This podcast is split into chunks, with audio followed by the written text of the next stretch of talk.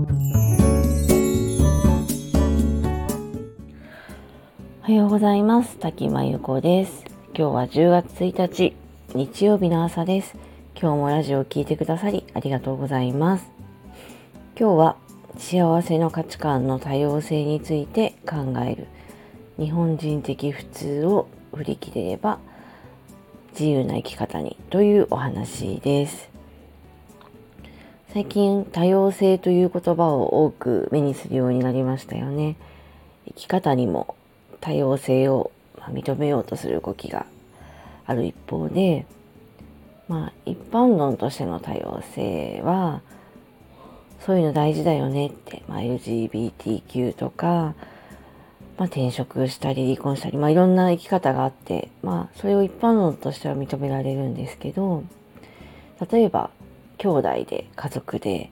知り合いで友達でみたいな身近な存在になるとうん、また考え方が変わってきたりあとその多様性がまあその多様性を選んだためにすごく苦労しているようなら日本人は結構応援してあげようと思うんですけど多様性を選んだためになんか楽をして生きているように感じられたら急になんか羨ましくなって、まあ、場合によっては批判する人が出てきたりとかそういうのがあるなと感じています。多様性っていう言葉そもそもまた調べましたがいろいろな種類や傾向のものがあること変化に富むことという意味だそうです。まあ、勉強をして良い大学を出て良い企業に勤めて家庭を持って子供を育てて定年まで働くみたいな昔日本でこう多くの人が求めたような普通と言われるような生き方が、あ、ったとして、まあ、今は良い学校に行くだけでは人が人生じゃないっていう価値観も増えてきて結婚しなくてもいいっていう考え方の人も増えて子供を持たない選択肢の人も増えてまた結婚しても、まあ、離婚したり再婚したりあと選択的シングルマザーとか選ぶ人も増えたり会社に勤めるだけじゃなくて、まあ、自分で起業する人も増えていますし一つの企業に定年まで勤めるだけではなくてどんどん転職していく人も増えています。こう一見こうやって聞くと、まあ、日本でもすごく多様な価値観が認められているような感じがしますが私の感覚では、まあ、離婚や転職以外は結構まだまだ少数派でメディアで取り上げられるのは、やっぱりその選択が珍しいからなんですよね。日本人は普通に日本で教育を受けて育つとこう普通とかみんなと同じで落ち着くみたいな価値観が刷り込まれているので当然私にもすごくあるんですけどこれも仕方のないことなんですよね。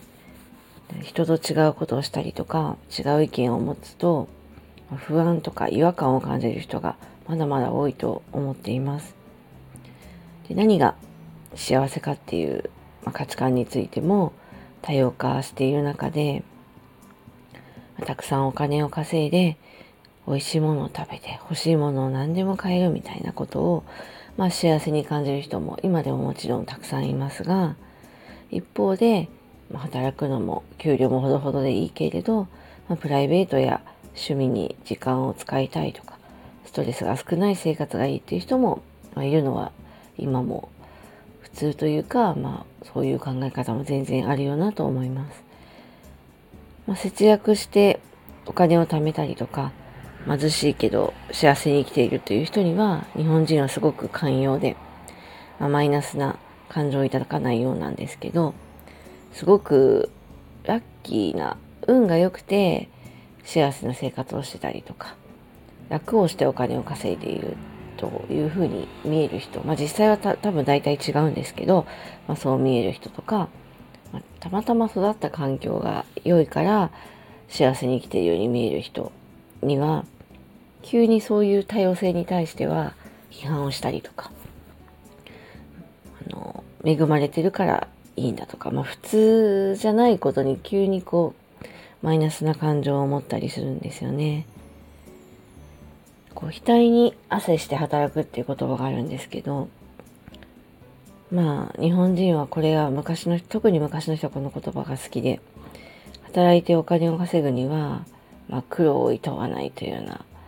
そういう考え方を持たなきゃいけないしそういう行動をすべきだって思っている人がすごく多いと思うんですけどまあアイデアを考えたりとか、まあ、クリエイティブな作業をしたり、まあ、自分で、うん、人がやってないことを考えたりとかね。額というよりはまあ脳にこう汗をかくような作業をして稼いでる人もたくさんいるんですよね。誰も考えていないことを考えてそれを実行して、まあ、結果として稼げるようになったなら素晴らしいことですし、まあ、環境が恵まれているからといって、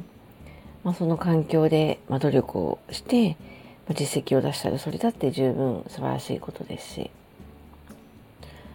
まあ、人を戒めたり貶めたりとか誰かに迷惑かけるような生き方でなければもうその人の生き方も生まれた環境もその人のまあ自由かなと思うんですよね。まあ、日本人の固定概念固定観念みたいなのに眠っていてこうちょくちょく出てくるこれが普通とかこうあるべきみたいな考え方をどんどん捨てて自分の人生を自分で考えてまあ、工夫して生きていければ普通の呪縛みたいなものから逃れられてもっと自由な人生を送れるんじゃないかなと思いますし人にもその普通を強要せず考え方も強要せずにいられればもっと自由に生きられる人が増えるんじゃないかなと思っています。ということで今日は幸せの多様性について考える日本人的普通を振り切れれば自由な生き方にというお話でした。